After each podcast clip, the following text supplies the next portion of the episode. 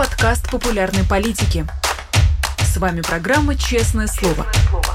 Здесь мы говорим о самом главном – 17 часов московское время. Всем здравствуйте. Вы смотрите YouTube-канал «Популярная политика», программу «Честное слово». Сегодняшнее интервью выходит в записи, но это не повод не поставить лайк, не написать комментарий, если вы нас смотрите, а я уверена, что вы это делаете, и подписаться на «Популярную политику». Меня зовут Нинор Сибашвили, и я очень рада приветствовать у нас в гостях Александра Роднянского, кинопродюсера. Александра Ефимовича, здравствуйте. Здравствуйте, Нина.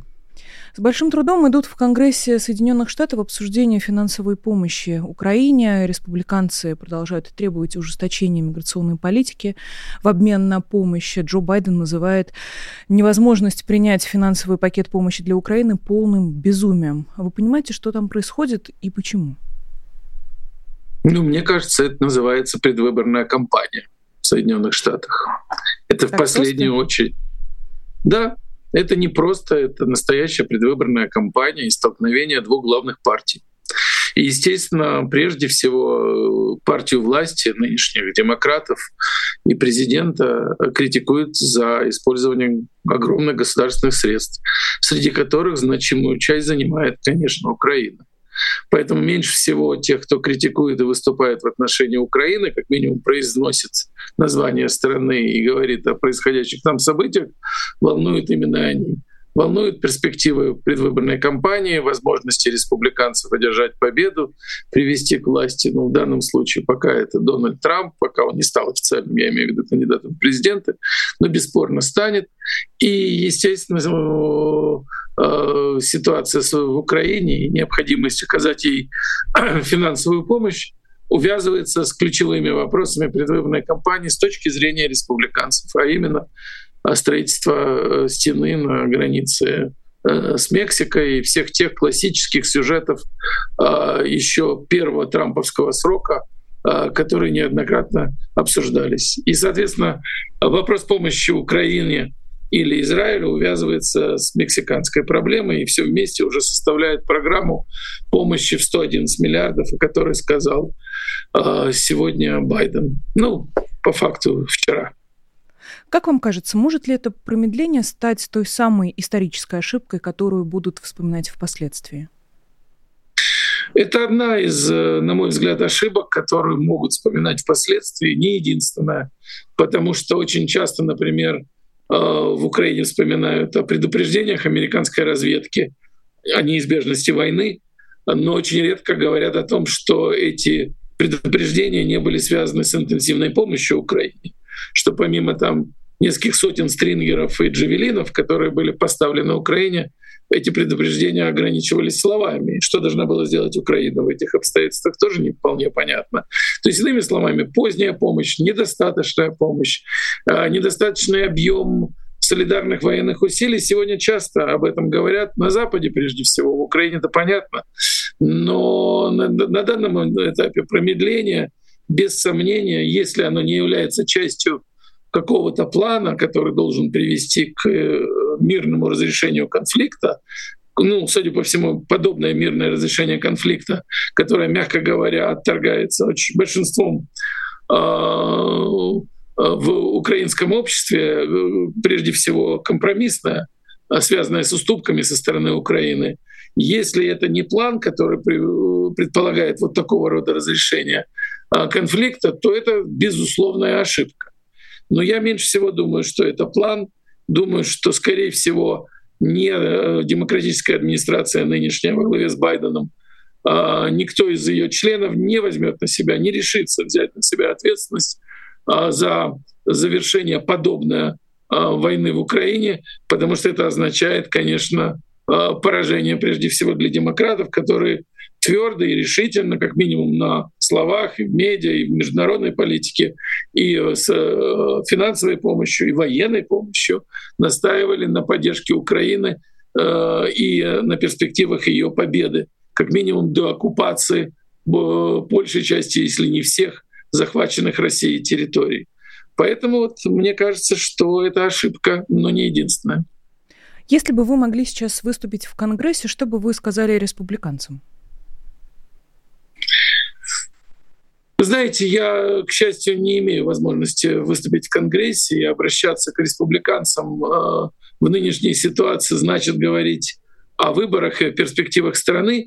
Но мне кажется, говоря, напоминать об ответственности Соединенных Штатов в сегодняшней ситуации, э, говорить о том, что эта война не России с Украиной, а это в последнюю очередь война о каких-то украинских территориях или областях, а это война за смену мирового порядка, война э, за э, изменение как бы условий сосуществования ключевых государств. Это война против американоцентричного мира. Напоминать об этом, мне кажется, э, в Конгрессе Соединенных Штатов излишне. Они об этом должны знать лучше, чем кто-либо иной. И они точно понимают, что речь идет не только о действиях России в Украине и не только о действиях России, а о действиях ряда стран, а, оказавшихся в нынешних обстоятельствах скорее изгоями или таковыми а, провозглашенными и недовольных со своим положением в современном мире. И понятное дело, что в первую очередь речь идет об Иране, о Северной Корее, о России, о тех э, организациях, которые по факту контролируют целые страны, я имею в виду и Хамас, и Хезбаллу, и Талибан. А, и вот, собственно говоря, это их солидарная попытка добиться того, что очень лукаво называют многополярным миром, а на самом деле это была попытка возвращения к тому, что когда-то было названо Ямско- э, Ялтинско-Потсдамской э, моделью мира — то есть э, моделью, в рамках которой лидеры нескольких э, в военном смысле сильных государств или самых сильных в мире государств могли сесть в мире, могли сесть вместе и порешать проблемы, связанные с тем или иным регионом, кто за что в ответе, кто что контролирует и кто каким образом решает там проблемы. Этот мир оказался в далеком прошлом, но с этим э, так сказать, новым будущим, не все согласны. Об этом, мне кажется, напоминать излишне, но это главное, что следует сказать. Эта война не против украинцев, или, скажем так, не только против украинцев. Украинцы оказались на передовой борьбы. Они оказались первыми под ударом э, или одними из первых, но точно далеко не последними. Есть ощущение, что многие политики для себя решили, что война может подождать. Вот, например, мы сейчас с вами обсуждаем американскую политику. У них действительно в повестке американские выборы президентские являются новостью номер один, и дальше уже идет все сильно ниже по этому списку. Война действительно ждет. Ну, просто появилась еще и новая война. Давайте не будем забывать о том, что ситуация в Израиле и нынешние события а, там война с а, Хамасом вытеснили категорически из мировой повестки и украинскую войну с первых полос как минимум. И это без сомнения а, серьезная проблема для Украины, которая без сомнения является одним из факторов, снова без сомнения, одним из факторов того, почему так медлят с помощью Украине и почему так э, я бы сказал, расслабленно обсуждают эти обстоятельства. Нет, э, война не ушла на второй план, и многие это понимают.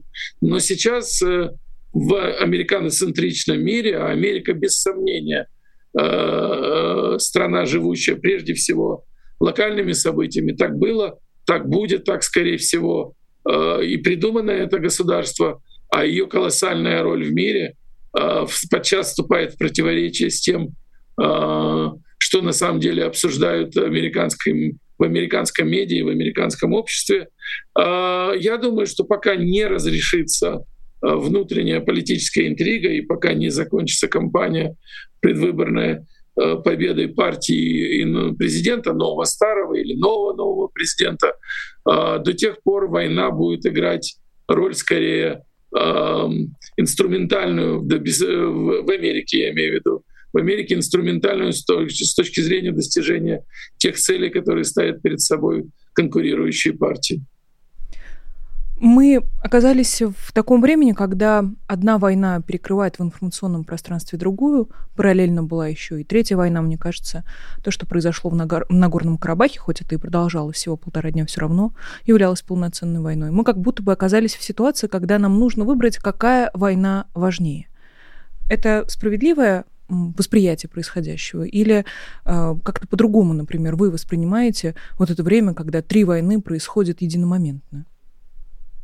Мне кажется, это наивное скорее восприятие. Происходит, к сожалению, далеко не три войны. Сегодня в ООН посчитали, что в мире происходит в данную секунду 55 военных конфликтов и войн. Это больше, чем когда-либо в поствоенной, имеется в виду после Второй мировой войны, период существования человечества. 55, никакие не три. Просто мне представляется важным а, какие-то из этих войн и конфликтов объединить вот в той единой рамке, о которой я говорил чуть раньше, в попытке э, ряда государств, не согласных с нынешним мировым порядком, конф, э, выразить свое несогласие в инструментарии военном. Ну, как говорили классики, война — это продолжение политики военными методами. Ну вот, собственно говоря, об этом и идет речь. Мне кажется, то, что происходит в огромном, э, в ряде стран мира, является частью одного и того же процесса. Многие э, э, называют это даже Третьей мировой войной в ее, так сказать, гибридном э, виде. Не знаю, так ли это, началась ли. Есть те, кто считает, что сейчас идет даже четвертая мировая война, но это уже, так сказать, такие искушенные политологи. Я к таковым не отношусь, поэтому мне кажется, что речь идет о третьей, которая может э, стартовать на ряде фронтов а именно в разных странах. И мы не, не понимаем, где может случиться. Вот сейчас, в данную секунду, например, Венесуэла приняла решение о фактически аннексии э, части территории соседней Гаяны. Государство значительно менее э, сильного и э, просто малого, неспособного сопротивляться, провели это через референдум и сейчас захватят. Является ли это частью нового конфликта? Мирового? Ну, наверное, нет. Это скорее попытка Венесуэлы добиться, э, так сказать, захватить те территории, на которых э, э, есть богатые залежи или богатые э, нефтью э, регионы. Но э, без сомнения Венесуэла является частью более общего такого союза, э, оси, если хотите, которому, в который входит и Россия, и Иран и так далее, и так далее. То есть, иными словами, подобного рода конфликты являются частью одного очень большого, если хотите. И э, назовите это Третьей мировой войной или ее, э, так сказать, неким э, преддверием, но так или иначе это связанные вещи. И не надо выбирать более важную или менее важную, уж простите за этот сленг войну там в Украине или в Израиле или где-то еще. А они связаны между собой, без сомнения. Война в Израиле началась без сомнения как война инстимулированная, на мой взгляд, у меня нет, по крайней мере, а, сомнений на этот счет, стимулированная и инициированная Ираном, а, который в любом случае является бенефициаром этой ситуации. Вот. И в свою очередь через Иран это бенефициаром стала и Российская Федерация, которая, на мой взгляд, мало имела отношения к организации того, что случилось в Израиле, но без сомнения, без сомнения пожинает плоды в свою пользу э, после случившегося. Ну и так далее. Можно продолжать. А если завтра случится конфликт между Северной Кореей и Южной, то будет ли это отдельной войной или частью того же процесса? А если все-таки не, не приведи Господи, случится конфликт вокруг острова Тайвань, ну тогда вообще завяжется огромная война, и все это возникнет на территории всего мира, то есть по-настоящему мировая война, мне кажется, это скорее в эту сторону, нежели э, множество мелких и не связанных между собой войн и военных конфликтов, более мелких или локальных. С каким ощущением вы ждете этого времени? Вы верите, что это произойдет в ближайшем будущем? Знаете, я все же еще, я по природе оптимист, и я все же думаю, что э, э, у такого коллективного Запада, как это принято называть, огромные возможности, и они в огромной части своей не использованы. А, если четко, зрело и трезво отдать себе отчет в происходящем, не обманывать себя а, наивными иллюзиями, что речь идет о конфликтах соседних стран, соседних народов, связанных с какими-то их особыми специфическими отношениями, о, о конфликте значительно более широком, касающемся практически выживания всего человечества, то мне кажется, что у Запада есть все возможности для того, чтобы предотвратить происходящие процессы. Без сомнения, Запад может решить ситуацию на Ближнем Востоке. Это в его э, руках. И, собственно говоря, недавние, еще, кстати сказать, при э, Трампе осуществленные авраамические соглашения, которые привели к, э, к договоренностям и мирным договорам, договорам между Израилем и рядом арабских стран, включая Объединенные Арабские Эмираты, Марокко.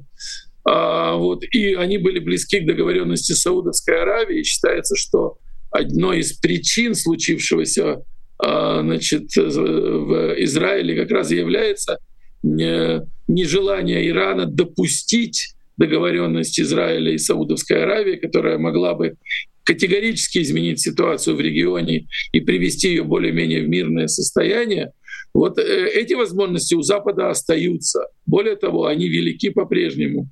И я верю в то, что э, э, люди, которые принимают решения, в состоянии принимать решения сознательно в э, в полном понимании того, что происходит в мире, в его таком широком контексте. Не мы с вами одни говорим на эти темы, они являются достоянием ну, собственно говоря, мы не являемся даже профессионалами, специалистами, людьми, близкими к принятию решений, и более того, людьми, которые точно ясно понимают все, что происходит.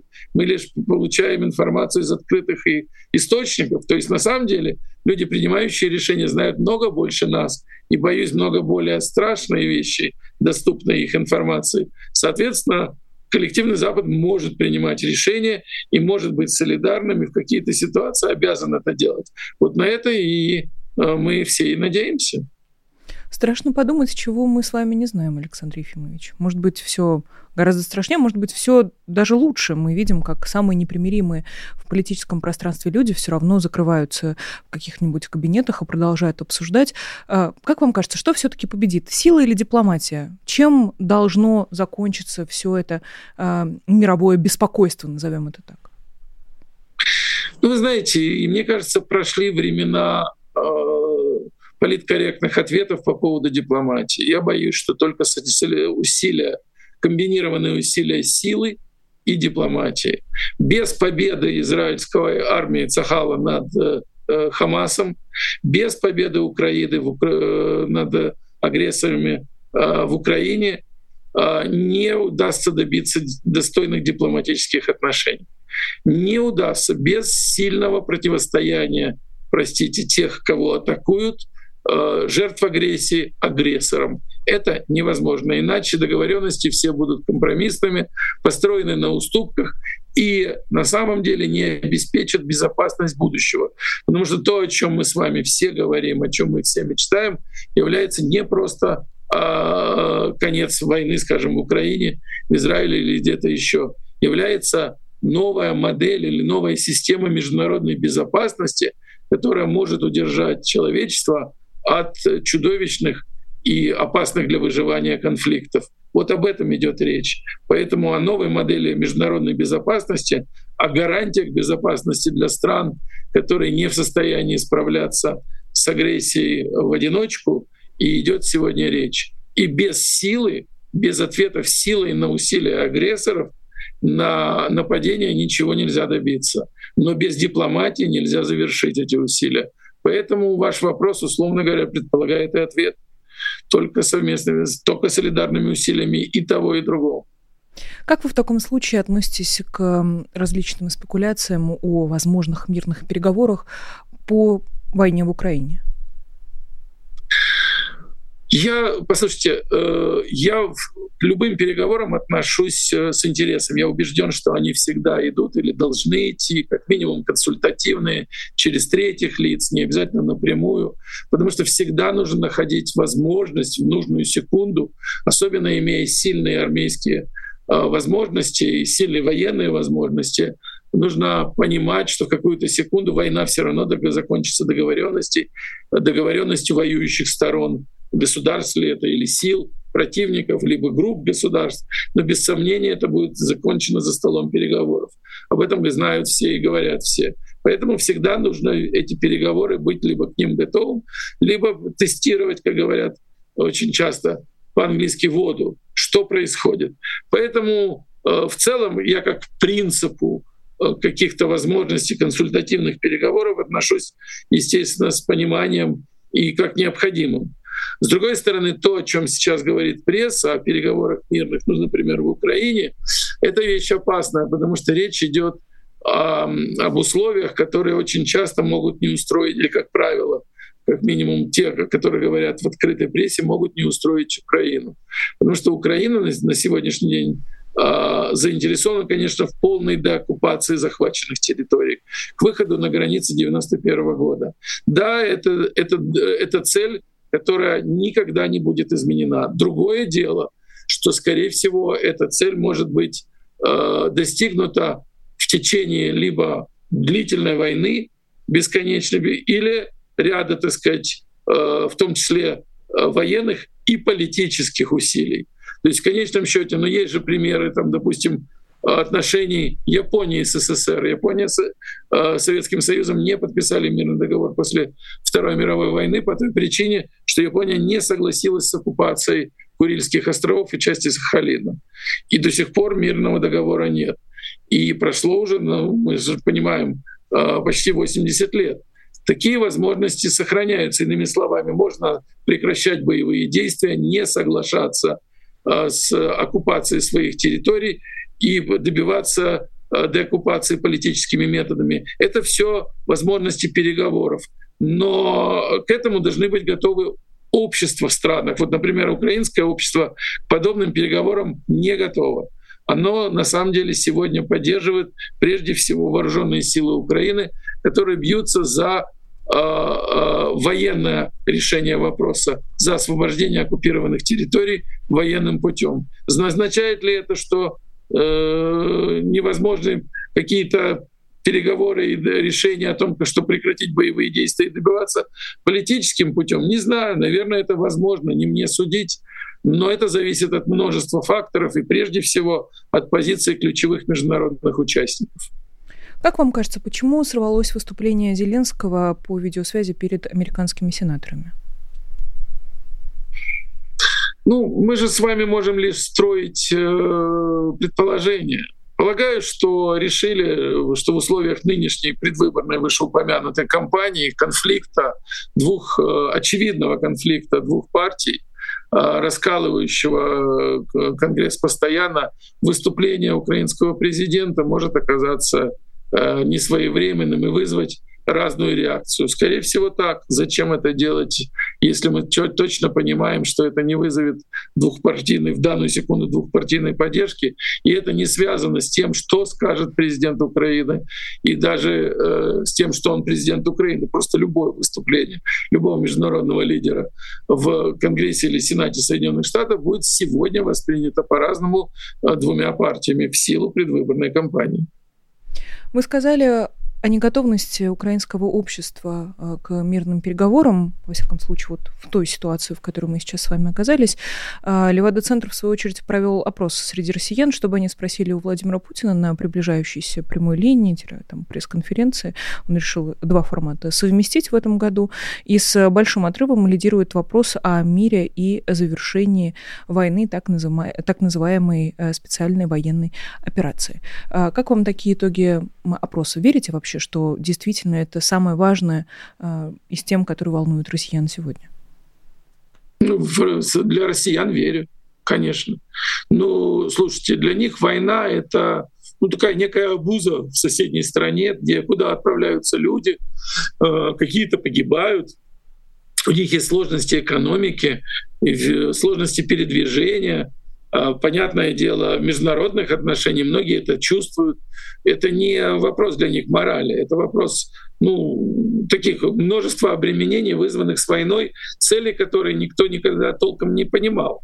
Ну, потому что сам президент Российской Федерации менял цели войны э, примерно 10 раз. Она начиналась с денацификации, как мы помним, демилитаризации и прочих каких-то странных слов. Потом она была, если верить э, бывшему президенту Российской Федерации Дмитрию Медведеву. Ну, кто ему, правда, верит, но тем не менее он там утверждал, что это война с Люцифером, Иблисом и Сатаной, или кто-то без них еще это говорил.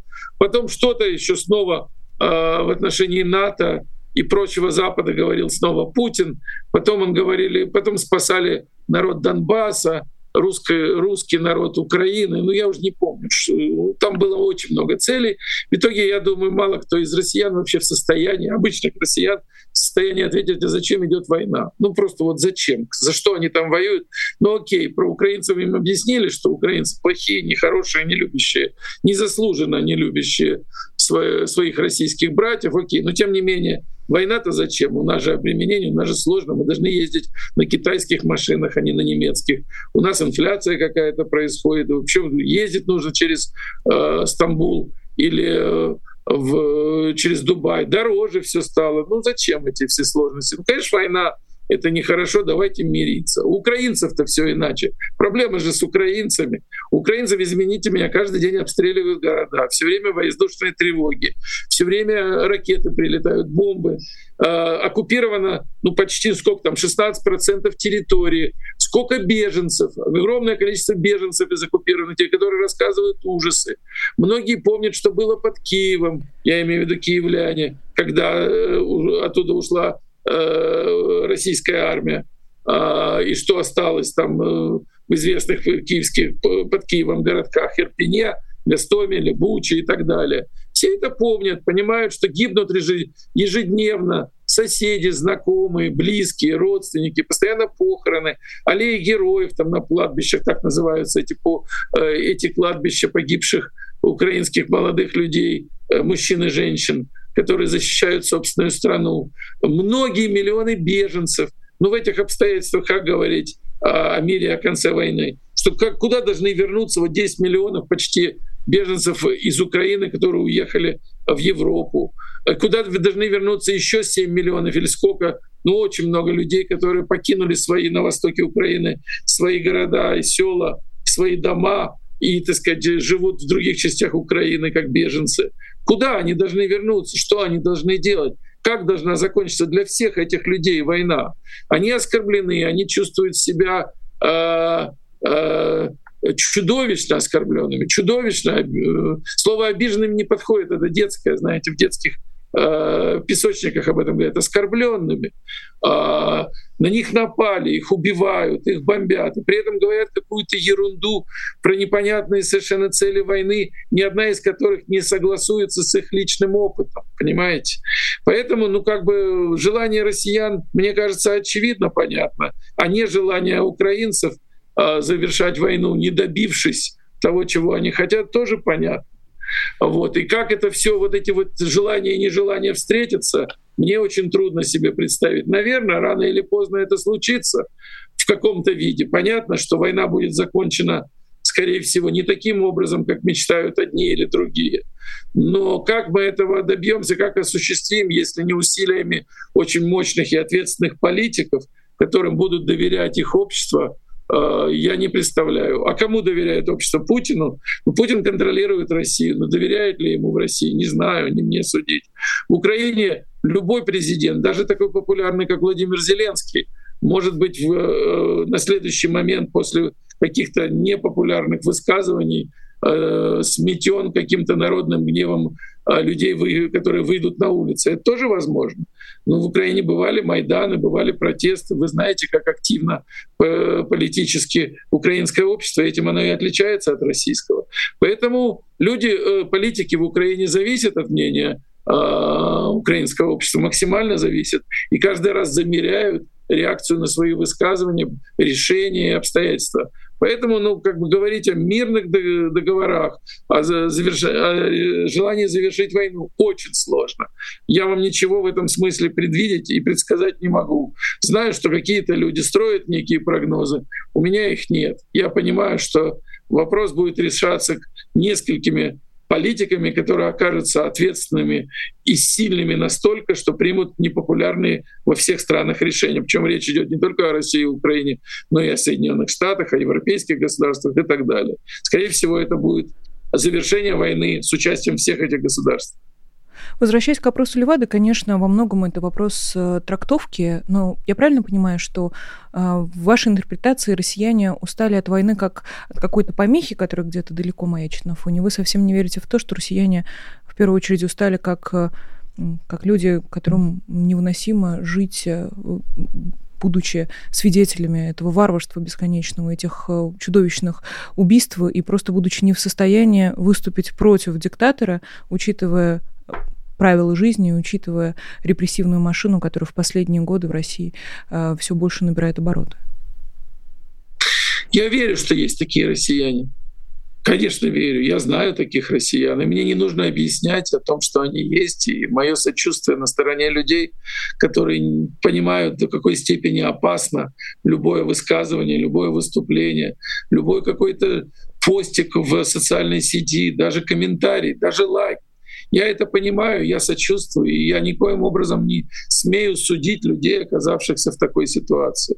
Я лишь говорю о большинстве о том большинстве, которое все-таки поддерживает власть, поддерживает Путина, поддерживает нынешнее состояние дел, голосует. Я не верю, что это все э, результаты голосования, опросов, поддержки Путина и его политики на протяжении многих лет что это все всегда подтасовка. Может быть, в какой-то степени, да, но в целом мы же понимаем, что он по-настоящему популярен. А сочетать э, доверие российскому президенту и нынешней российской власти с чувством вины за гибель невинных мирных людей в Украине, мне кажется, невозможным, сложным. Поэтому я полагаю, тот сегмент человеческого, тот, тот сегмент российского общества, который испытывает человеческие чувства, э, как бы сострадает жертвам э, трагедии в Украине, в Украине, стыдится того, что происходит в России — их, к сожалению, активное меньшинство, такое большое. Мы можем спорить, каково это меньшинство, 15, 20, 25 процентов, не знаю, но без сомнения меньшинство. Поэтому я, отвечая на ваш предыдущий вопрос, ограничился вот этим общим, э, так сказать, мнением большинства, что ли, описал его отношение к войне. Ну а то, что есть достойные, приличные, честные люди, которым невыносимо стыдно и которые страдают из-за того, что происходит, сомнений у меня нет. Продолжая разговор об этом опросе, э, конечно, большинство россиян спросили бы про э, конец войны, но, правда, это большинство уделяется 20, 21%. А вот 20% в принципе не знают, чтобы они спросили, затрудняются ответить. Я помню, в начале войны довольно широко объясня... обсуждалась, в принципе, тема, насколько имеет смысл сейчас разговаривать с Владимиром Путиным. Как политик он постоянно врет, он не держит свои обещания, он всегда ведет себя ровно так, как только он считает считает нужным по своей какой-то никому э, непонятной логике. И вот, тем не менее, например, э, вы входите в эти 20%, или вы знаете, что спросить у Путина, и у вас есть какой-то для него вопрос? У меня нет вопросов к Путину, честно сказать, давно не было. Я вообще не думаю, что нужно с ним разговаривать, если честно. Но это я и мое личное мнение. Я считаю, что э, единственное, кто может предоставить гарантии безопасности странам соседним с России, это международное сообщество. НАТО будет ли это, или какие-то крупнейшие государства э, мировые. Вот этим можно, наверное, будет доверять, иначе не получится. А словам или даже письменно заверенным обещаниям Владимира Путина, мне кажется, доверять нельзя — у него есть своя логика. Я бы не сказал, что он непредсказуемый политик. Он вполне себе предсказуемый.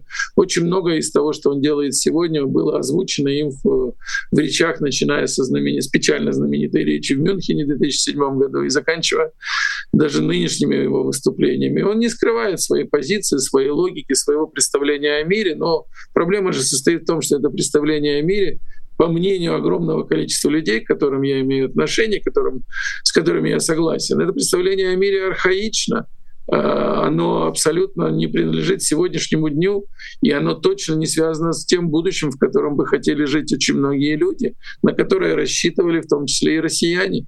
Они же хотели жить в современной, свободной, демократической стране, пользоваться всеми преимуществами 21 века, перемещаясь, так сказать, через прозрачные границы, так сказать, э, э, обеспечивая образование своим детям в любых э, учебных заведениях лучших в любых странах мира, лечение своим близким и родителям в любых странах мира, развивая бизнесы у себя дома и за пределами. На это же рассчитывали. Но этому же помешал Путин, не кто-то другой. Не пришел никто в Россию, не устроил там э, запрет, не воздвиг стены никто, кроме, собственно говоря, российского руководства. И это российское руководство в ответе за это. Можете ли вы ему доверять, россияне? Вот это вопрос к вам. Но, откровенно говоря, никто э, за пределами России этому доверять больше не может, поэтому гарантии будут, честно говоря, Э, просить у всех кого угодно, кроме Российской Федерации и президента Путина. Вот, собственно, и вся позиция. А когда журнал «Тайм» включает Владимира Путина в шорт-лист на звание «Человека года», это какое-то заигрывание с Владимиром Путиным? Как вы это для себя объясняете? Ну, это давние, с одной стороны, те, кто знает, понимают, что давняя традиция журнала «Тайм», у которого на обложке был и Адольф Гитлер в качестве человека года э, накануне Второй мировой войны или чуть ли не совсем накануне, я уже не помню точно год.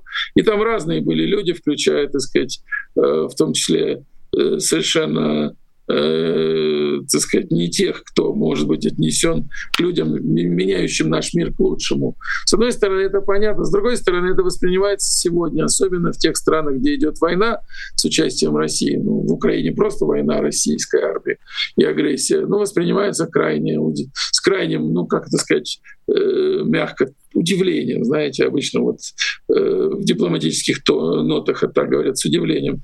Ну, я бы даже сказал с возмущением и как бы абсолютным непониманием. Ну, а как к этому относиться? На обложке одного из главных изданий Соединенных Штатов Америки может появиться лицо человека, который ведет несколько агрессивных войн в современном мире. С чего это так? Ну да, журнал «Тайм» может объяснить, что он влияет на мировые проблемы более чем кто-либо в силу того, ну, в силу позиции страны, в силу того, что очень многие оказались под влиянием, в том числе и действий Российской Федерации. Но хорошо ли это, правильно ли это? Это вопрос этический, который, к сожалению, не нам с вами решать. И пусть этот журнал остается на совести тех, кто принимает решения в журнале «Тайм». Мне это не симпатично. А, возвращаясь к Адольфу Гитлеру, он был признан человеком 1938 года. Об этом было а, сказано в публикации от 2 января 1939. А, давайте тогда все равно нам, к сожалению, пока никуда от Владимира Путина не деться во всех смыслах этого слова, э, и попробуем объединить э, этот разговор с еще одной очень популярной темой. Не могу вас не спросить об этом, Александр Ефимович, хотя понимаю, что наверняка уже далеко не первой очереди спрашивающих про сериал «Слово пацана». Скорее продолжая, наверное, вопрос об этой э, пацанской эстетике, которую Владимир Путин всячески культивировал последние многие годы. Это его и какие-то блатные словечки, и правила двора, которые он выучил якобы в детстве. И тут мы видим э, сериал «Слово пацана», который пользуется невероятной популярностью, причем не только в России, но и в Украине, насколько я понимаю, вы сами об этом же и пишете. Да, все верно. Но мне кажется, что и сам президент Путин пользуется этим не просто он не предлагает свою повестку, и никто не наследует, э, так сказать, предпочтениям президента Путина. Напротив, президент Путин а, пытается использовать то, э, что я называю элементом корневой системы психологии Э, советского и постсоветского человека. Вот эта вот бандитскость, э, да даже не только советского и постсоветского, это, мне кажется, и в России было сильно. Вот это вот как бы э, бандитская вольница, разбойная вольница, как это называлось? Там это Стенька Разин, выплывают расписные Стеньки Разины, челны и так далее. Вот это ощущение некого братства, таких вольных мужчин, Э, бунтарей против системы, назовите системой государства, милицию, армию, прокуратуру, следственные органы, все, что хотите, силовиков, улицу, правила общественной безопасности, да и вообще правила хорошего тона. Мы протестуем, и, значит, в этом братстве мы верны друг другу, за товарища помрем, жизнь отдадим и так далее, и так далее. Все это часть такого ДНК, если хотите, которая неоднократно сказывалась, ну, например, в успехах тех или иных фильмов а, и сериалов, а, которые заставляли о себе говорить всех без исключения. Ну, вспомните немыслимый, колоссальный, беспрецедентный успех сериала «Бригада», о котором часто говорят. Или прорыв фильма «Бумер», который был первым российским фильмом, вызвавшим к себе массовый интерес в кинотеатрах в те времена, когда еще на российские фильмы в кинотеатры не ходили. Слово пацана, оно стоит в этом же ряду. Я не сравнивал этот сериал там с бригадой, и мы его еще и не досмотрели, вышло лишь пять эпизодов из восьми. И понятное дело, что бригада во многом романтизировала 90-е, глядя назад на то, что удалось сделать этим людям, нарушавшим закон, потому что полное презрение к закону в 90-х было общим правилом. Рухнул Советский Союз, вместе с Советским Союзом рухнули в том числе и многие нормы, включая этические нормы. И те, кто, так сказать, стали, начали строить активно новую жизнь, были в том числе и бунтарями против системы этических норм, то есть они были бандитами. И не случайно этот сериал позднее, уже в путинские времена, во времена, когда начали ковать уже систему духовных скреп, обвинили в романтизации бандитизма. Сейчас уже этот новый слово пацана э, сделан на э, во времена, когда духовные скрепы существуют, и с оглядкой на то, что романтизировать банды невозможно, и понятно, что закончится это плохо, это будет очередная для автора сериала Жоры Кружевникова после э, его предыдущего и, мне кажется, достаточно удачного сериала «Звоните Ди Каприо» э, трагедия. Это будет, э, на мой взгляд, трагическое разрешение, в котором, конечно, участие в этой банде ничего хорошего ее, так сказать, героем сериала, ее участник этим, эта банда не принесет. То есть как бы становясь борцом, бойцом против некоего зла, э, ты превращаешься в инструмент этого самого зла и получаешь воздаяние. Скорее всего, об этом будет. Но, но любят этот сериал не за его тот самый гипотетически предполагаемый мною финал, а за вот это ощущение бунта, несогласия с системой, чего-то связанного и э, такого резонирующего с Э, тем, что я назвал частью такого э, постсоветского ДНК. И вот я задавался, когда я писал э, свой пост об этом, я задавался вопросом, почему этот сериал такой, такой русский, если хотите, российский, популярен в Украине. Неужели вот эта ДНК является частью и украинского социума в какой-то степени? И у меня другого объяснения его успеха в Украине нет. Понятное дело, что многие украинцы не согласны с тем, что он успешен, считают, что смотрят его русифицированное и далекое от подлинного такого украинского менталитета часть общества. Мне так не кажется. Я думаю, что есть э, в успехе этого сериала в том числе такая все таки банальная сила кино, магическая. Она не банальна сама по себе, но о ней принято говорить. Просто если э, начинают зрители любить героев, понимать их, доверять им, если э, их волнует история этих героев, то эти, то эти фильмы или сериалы преодолевают все мыслимые границы, даже границы государства, с которым ведут войну, и заставляют людей смотреть. Это удивительная, странная и сложно объяснимая э, штука, такое для меня во многом парадоксальная. Но она говорит о том, что, конечно, мы все вышли из одного имперского котла, в котором, конечно, э, у огромного количества людей и история, и прошлое, и ДНК были, если не общими, то очень сходными. Я не считаю россиян и украинцев похожими народами. Они, безусловно, соседние народы, но это не похожие народы, они очень разнятся очень разнятся. Но, вероятно, социально-политические обстоятельства, в которых прожили э, вместе в одной огромной империи несколько сотен лет — они дают о себе знать. И вот успех этого сериала, который вот случился в том числе и в Украине, тому свидетельство. И все-таки интересно разобраться, э, вы называете это магией кино, но что первичнее? Магия кино и то, как это снято, или все-таки идея, которая лежит в основе сюжета? Что первичнее? Что в первую очередь тянет за собой зрителя?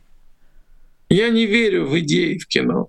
Ни один плохой фильм с хорошей идеей никого никогда не заразил. За последние два года, когда идет фаза полномасштабного вторжения в Украину, ну, война началась с 2014 года, но вот такая полномасштабная агрессия почти два года. В России за это время были сделаны э, десятки, если не сотни сериалов и фильмов.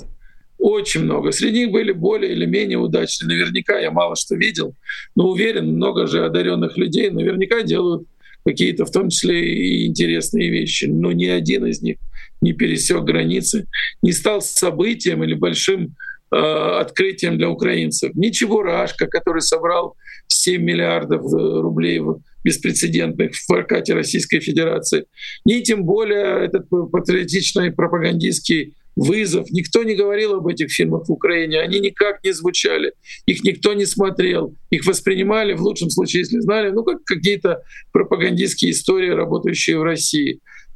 Ну, не более того. А этот сработал. Значит, в этом есть какое-то особое качество. Это никоим образом не идея. Это вот что-то связанное с состоянием людей в кадре, героев, проживающих свою жизнь, вероятно, резонирующую с жизнь с тем, как, как жили или живут, э, в том числе и в Украине. А вот это вот важный момент. Вы понимаете, когда герои кажутся близкими, понятными, своими, когда ты им сочувствуешь, сопереживаешь. В конечном счете кино и сериалы, они про эмоции, они не про идеи. И только когда работают эмоции, когда они заражают, когда заставляют волноваться, когда зрители могут плакать, смеяться, думать, переживать, сопереживать героям, тогда эти вещи работают, тогда возникают в том числе и какие-то идеи. Но не до этого, не в первую, не, не, не в первую очередь. Спасибо вам огромное. У нас, к сожалению, закончилось время. Я надеюсь, что мы еще обязательно с вами встретимся в эфире. Это был Александр Роднянский, кинопродюсер, гость программы «Честное слово». Пожалуйста, распространите этот эфир, э, любой его фрагмент, но, конечно, хотелось бы целиком. Мне кажется, как и, впрочем, всегда было сказано, много нового и важного. Не забудьте, пожалуйста, поставить лайк, подписаться. Извините за эти дежурные фразы, но они правда работают. А, спасибо большое всем, кто поддерживает нас через Patreon. Именно этих замечательных людей сейчас будут на ваших экранах. Меня зовут Нинор Сибашвили. Напомню, что все еще на YouTube-канале «Популярной политики» первый выпуск нашего пилотного, э, нашей пилотной программы есть вопрос с Сергеем Гуриевым. Если вдруг вы пропустили, посмотрите, пожалуйста, обязательно. Э, я буду рада вашим просмотрам, комментариям и лайкам. А пока прощаюсь с вами до завтра. До скорой встречи. Всего доброго и пока. Вы слушали подкаст «Популярные политики». Мы выходим на Apple Podcast, Google Podcast, Spotify и SoundCloud. А еще подписывайтесь на наш канал в YouTube.